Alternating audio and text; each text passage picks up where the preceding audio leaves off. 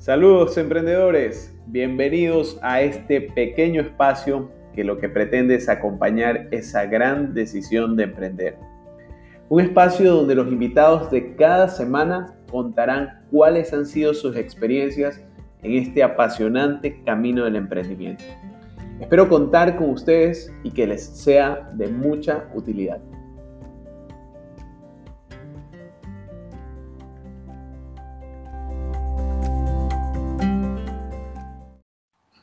Saludos emprendedores, eh, espero estén teniendo un muy buen fin de semana. Estamos el día de hoy en nuestro segundo episodio de este podcast que lo iniciamos la semana pasada, el podcast de Super Emprendedores. Y como les dije, eh, para el día de hoy les tenía una sorpresa, bueno, mucha sorpresa porque ya se deben imaginar que es uno de nuestros emprendedores, de nuestros dueños de, de franquicias y estamos junto a Víctor Dueñas el día de hoy. Eh, quiero presentarlo. Bueno, Víctor es eh, dueño de la franquicia Cuarto de Libra. Eh, se ha convertido ya en un amigo de esta, de esta empresa, un amigo de la casa y realmente creemos que es uno de los principales pilares del éxito que tiene Cuarto de Libra, es el don de gente de Víctor. Entonces, lo van a escuchar, van a escuchar un poco de su historia, un poco de sus tropiezos, un poco de lo que a él le ha funcionado y que, como les dije en, la, en el podcast anterior, en el primer episodio, que fue un poco hacerles entender qué era lo que queríamos con este podcast, em, él va a tratar de compartir estas experiencias para que ustedes les sirvan también en sus respectivos emprendimientos. Entonces, eh, vamos adelante. Hola Víctor, ¿cómo estás? Buenas, buenos días. ¿Qué tal Pablo? ¿Cómo estamos, hermano? Muy buenos días a ti y a, tu audiencia. Chévere, chévere, hermano. Mira, todo bien. Eh, quería, empecemos, te voy a empezar preguntando eh, lo que tú y yo ya sabemos, pero que bueno, que el resto también tiene que enterarse. ¿Qué es Cuarto de Libra? ¿Qué, cuéntanos un poco cómo tú ves tu negocio. ¿Qué son los encebollados Cuarto de Libra? Bueno, Pablo, actualmente Cuarto de Libra es, se ha convertido en la marca con mayor, eh, con mayor crecimiento a nivel nacional, con la marca de específicamente de encebollados. Cuarto de Libra actualmente es una marca que te permite, le permite a nuestros, a nuestros clientes disfrutar de un encebollado fresco o, o recién hecho durante todo el día prácticamente 24 horas, eh, puedes disfrutar un encebollado recién hecho. Eso no lo tiene actualmente nadie, nadie te ofrece esto en el país. Chévere, qué, interesante. ¿Y cómo logras eh, repartir encebollado 24 horas? Eh, ¿cómo, cómo, cómo, lo, ¿Cómo lo haces? Te cuento, Pablo, que esto al principio fue un dolor de cabeza, pero según la visión de mi padre y mía, eh, era el camino por donde ir. Imagínate tú, Pablo, que en un inicio, para poder realizar esto aquí, pues tienes que tener una producción separada del local, del local donde se vende, del punto de venta.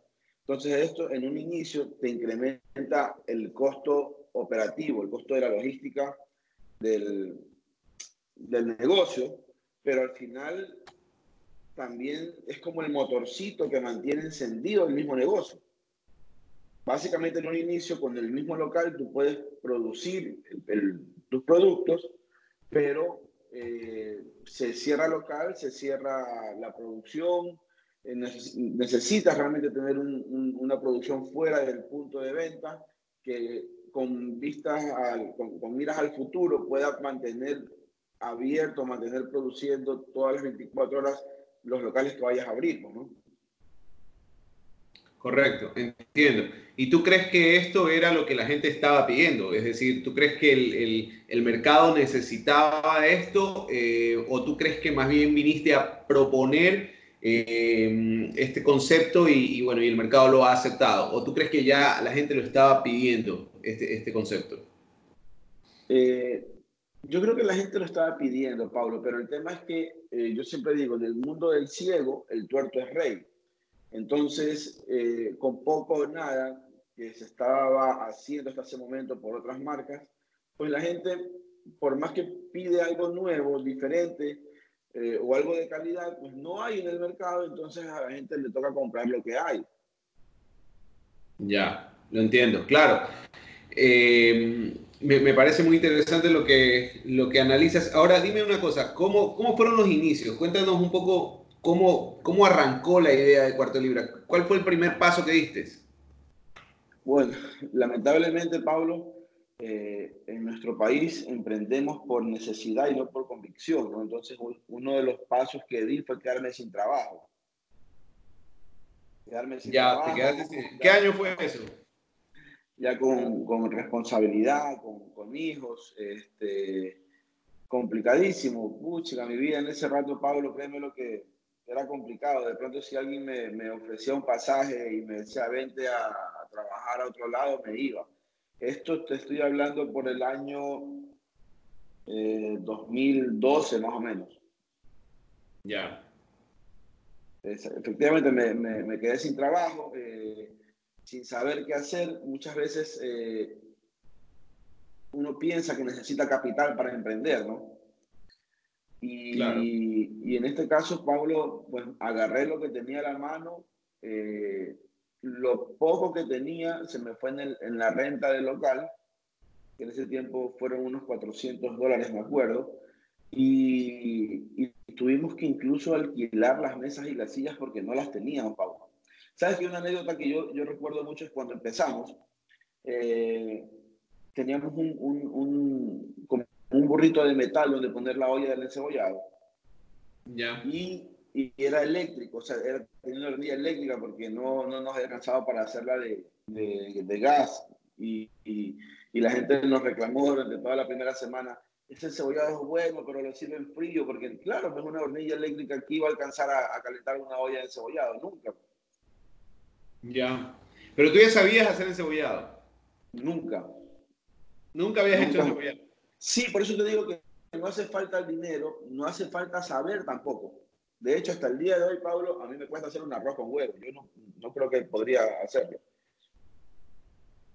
Ya, pero ¿y cómo, cómo, eh, cómo, fue el, éxito? O sea, tú te asesoraste de alguien, alguien, alguien te ayudó a hacer el, encebollado. Claro, te explico. Eh, yo conocí un chico, eh, lo conocí a Patricio, y también estaba en una situación complicada. le digo, hermano, tú haces un encebollado riquísimo eh, yo trabajaba en ese tiempo en el suburbio de la ciudad de Guayaquil, donde está la crema y nata de los encebollados. Los mejores encebollados del, del mundo los puedes encontrar en el suburbio de Guayaquil. Pero yo decía, en el norte de Guayaquil no hay una marca de encebollado, hay que le den identidad al encebollado. No hace falta que porque tú te lo comas en, un, en el suburbio, eh, muchas veces eh, es una falla de los, de los emprendedores no darle importancia a la vajilla, no darle importancia al baño limpio, no darle importancia a unos uniformes, no darle importancia a un buen servicio al cliente, a una buena atención. Todo se enfoca en el producto en sí, en el encebollado y dejas voltado todo este tema de un letrero bonito, de una iluminación chévere, de tener unos colores que te identifiquen como marca.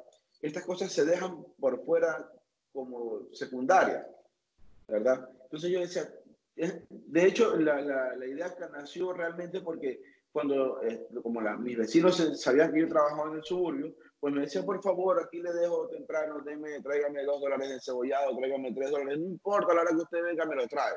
Pero yo decía, ¿por qué nadie se pone acá, en el norte, con este producto? Entonces, con Patricio, en, en un inicio empezamos y yo le propuse, bueno, mira, vamos a trabajar para allá, vamos al negocio mitad-mitad y, y, le vamos a dar, vamos a trabajar duro. La idea mía es trabajar todo el día, de 7 de la mañana a 11 de la noche, pero en un principio eso es imposible, porque solo la producción del encebollado te requiere levantarte a las 3 de la mañana para estar listo a las 6 y media. Entonces, eh, bueno, Patricio se vino conmigo decidido y, y, y, abrimos, abrimos local. De hecho, Patricio es el, el, que sabe, sabía, o bueno, sabe todavía hacer el encebollado. Yo ni idea todavía no tenía ni idea. Eh, empezamos y desde un inicio el producto tuvo esa aceptación porque llevaba la mezcla de un producto de muy buena calidad de muy buen sabor y una cantidad de exorbitante, era bastante, por eso el nombre de cuarto de libra, pues, ¿no? que lleva un cuarto de libra de pescado y, una bandeja, y es una bandeja grande de cebollado. Entonces mezclas, porque en, en, en, la mente de uno normalmente te dicen, ¿no? si es mucho es porque es malo, y si es bueno te dan poco. Entonces mezclamos este par de cosas aquí y el producto fue un detonante en el mercado. De una entró el primer, abrimos un viernes 13 de abril del 2013 y de ahí para adelante pegó, pegó bien. Chévere, ese fue tu primer local. Claro, ese local fue, de hecho todavía está en Guayacán, es una esquina, en la avenida Isidro Ayora, por la, por la, a una cuadra de la gasolinera Terpel de Guayacán. Ese local todavía está. Me imagino que el, inicio fue difícil. ¿Hasta qué punto tú dices, tú crees que ya, eh, después de que abriste, cuántos meses pasaron para cuando tú ya dijiste, sí, definitivamente estamos pegando, estamos creciendo y está yendo bien? Yo me di cuenta la semana, pero no sabía todo lo que me iba a pasar. Bueno, y hasta el día de hoy todavía algunas cositas por ahí, pero todo lo que me iba a pasar durante ese año y medio, eh, no sabía lo que me iba a pasar. Esto es un camino, créemelo, eh, Pablo, no es porque te lo diga yo, es para valientes. Es una guerra mental fuerte. Eh, todo el mundo se te viene encima, tu familia, tus amigos, todos te critican. Nadie te entiende. Dicen que por ahí la mente del emprendedor es, es, diferente. No, no, no, todos la entienden. Entonces, eh, Pablo, ¿qué te digo yo? La envidia, la, eh, de todo, de todo, ¿no? Es, es algo que vas emprendiendo y, nadie te entiende y tienes que solucionar todo tú solo, todo depende de ti. Eh, tienes que centrar tú mismo e ir a cabecear a hacer el gol. es un año y medio dentro de las experiencias puntuales que más me, me, me llenan ahora es que eh, yo pensaba que una persona no podía trabajar 20, 21 horas diarias, pensaba que eso era mentira. Y efectivamente sí, sí tuve un año y medio, tuvimos un año y medio con mi papá y con mi esposa de trabajar 20, 21 horas diarias, Pablo. ¿Y qué era eso que es, esa gasolina para ti? ¿Qué era lo que a ti te impulsaba? Porque tenemos diferentes tipos de criterios los emprendedores. a veces algunos nos apasiona nuestro trabajo, otros tenemos otro tipo de impulsos, otro tipo de eh, motivaciones. ¿Qué era lo que a ti te motivaba? Bueno, entendía tu, tu situación, que necesitabas mantener tu familia y, todo lo demás, pero eh, ¿esa era la motivación suficiente? Eh, ¿Tú crees que con eso te, te, hacía, no te hacía falta nada más para estar motivado y trabajar 20 horas al día, como me dices? Bueno, sí, eso es una parte, te cuento que es una parte, pero creo que todo lo que te va sucediendo, porque hay muchas personas que dicen, no, pues, justamente por mi familia no voy a trabajar 21 horas, porque ¿qué tiempo le doy a mi familia? O sea, eso va a depender mucho de dónde tú lo veas, de dónde, de, de dónde salga, ¿no? De, cómo lo pones. Eh, realmente la determinación es porque el mercado lo, lo, lo veía votado, lo veo todavía votado el mercado, y decía, este es el, este es el, por donde... Esta es la este oportunidad. Este, es el, yo le decía que hemos descubierto la gallina de los huevos de oro, le decía papá. Esta es la oportunidad y no hay que aflojar, aunque muchas veces me levanté sin ganas de seguir. Se me incendió un local, eh, no, me llegaron, no me llegaron los proveedores, me cerraron las cuentas, me cerraron los créditos, porque en este, este mundo cuando tú recién empiezas nadie te conoce, nadie te quiere dar, dar un crédito eh, pude sacar la chequera, le di los cheques a, un proveedor de pescado para unos días de plazo y los pagó a otra persona, los depositaron al siguiente día, así que a la primera semana que tenía mi chequera me habían rebotado seis cheques y me la cerraron y me quedé sin chequera para trabajar. Eh, eh, es durísimo. O sea, recién medio empezando y por, por la cabeza. Chuta. ¿Y, eso en qué, en qué etapa fue? ¿En qué año fue? ¿En el, en el primer año de operación? A la primera semana de estar abierto. A la, bueno, no, al, dentro de las tres primeras semanas de estar abierto. Durísimo, durísimo. Y bueno, ¿y en qué momento, e, esto es todo lo que normalmente llamamos el arranque en un, emprendimiento, ¿no? Toda esta etapa de, que parece que remas contra la corriente todo el tiempo y que si dejas de remar te lleva la corriente y, bueno, es, parece una lucha de nunca terminarse. Eh, pero ¿en qué momento eh, tú dices, bueno, puedo descansar un poco, ya he llegado a un punto en que eh, realmente ya, ya he alcanzado un nivel que es, es más complicado eh, si es que yo dejo de remar, caerme, ¿no? ¿En qué momento tú dices, puedo respirar? Hace un par de años recién, Pablo, ¿no? Esto ha sido un trabajo constante, fuerte. De hecho, yo pensaba eso en mis primeros dos años de trabajo. Eh, bueno, ¿y cuándo seré que puedo tomarme un día libre? E, era tan gracioso, Pablo, que, el 31 de diciembre mis amigos todos eh, tomándose un trago, disfrutando, y uno es objeto de tantas burlas y esas mismas burlas uno los toma como, como aliciente, como gasolina para seguirlo. Oye, hijo de tal, hijo de cual, hasta qué hora trabajas, eh, ya deja de pelar yuca, ya deja de, de pescado, ven acá, ya es 31 de diciembre, ya tengo un día libre, ¿cuándo vas a poder eh, disfrutar lo que estás haciendo? Eh, y seguir enfocado, enfocado, enfócate y sigue el camino, cree en ti.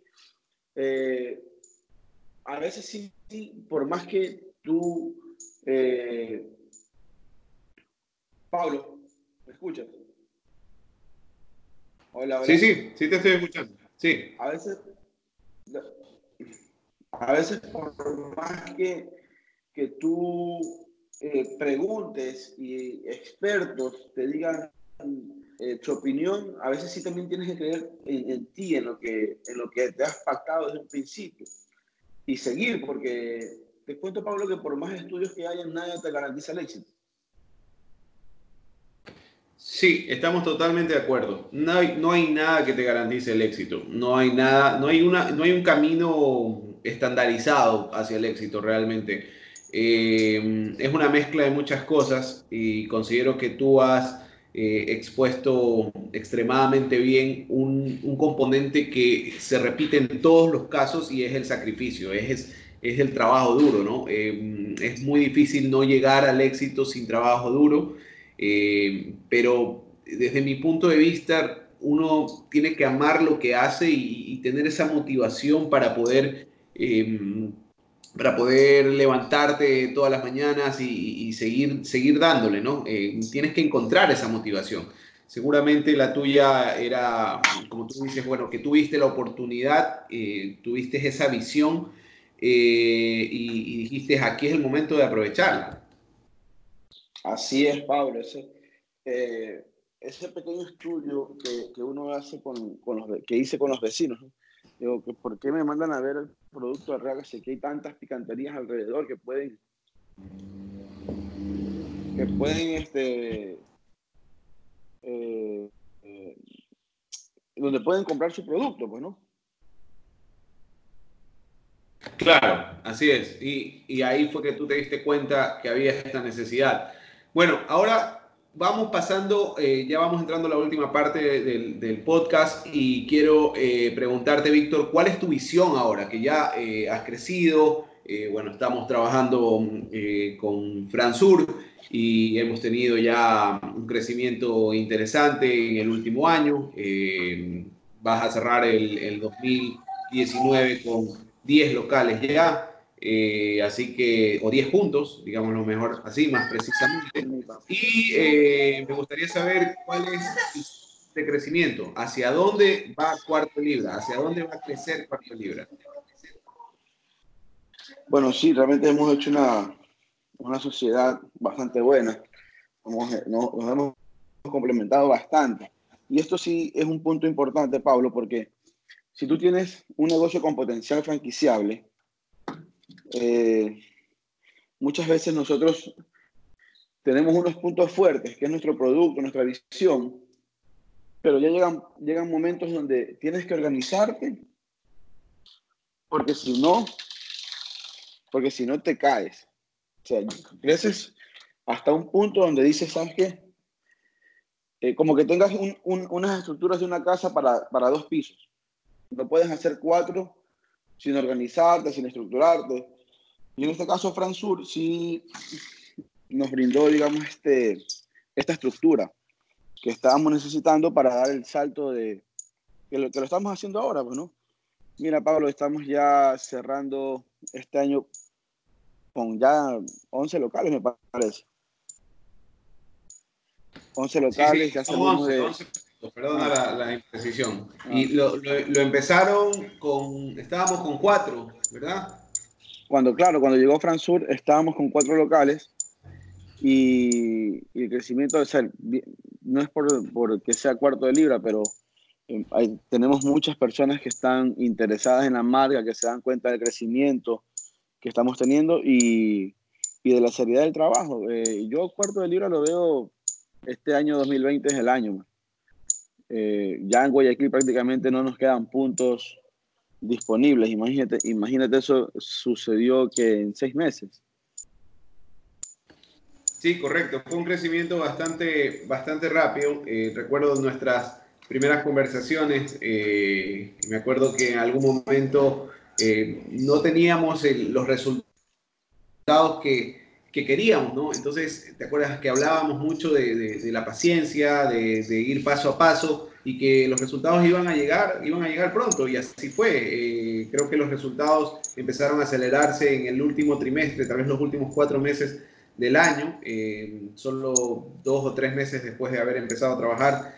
Eh, así que me parece que, que, como tú dices, ha sido una, ha sido una, una buen, buen complemento, ¿no? una, una buena sociedad. ¿Sabes hay mucha, claro, es que hay muchas veces que, que los emprendedores no, no, damos ese salto por miedo, pero tienes que organizarte o porque ya llevamos nuestro negocio de una manera y no queremos eh, organizarnos, no queremos eh, que el flujo de dinero, que el, flujo, que el dinero tenga un flujo eh, correcto, no, no, o sea, mezclamos la parte personal con la parte del negocio, hacemos una sola y esa parte financiera, esa parte administrativa no la separamos.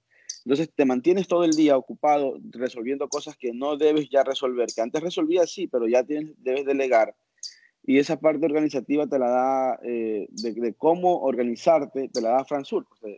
te, da ese tema, e, esa idea de, no, mira, mira, Víctor, esto ya tienes que tú contratar aquí un gerente de marketing, tienes que contratar un asistente, tienes que hacer eh, estas rutas, tienes que contratar un, una asesoría de, contado, eh, de contaduría, tienes que organizarte con un sistema, tienes que ser menos vulnerable por el tema de las declaraciones con facturación electrónica.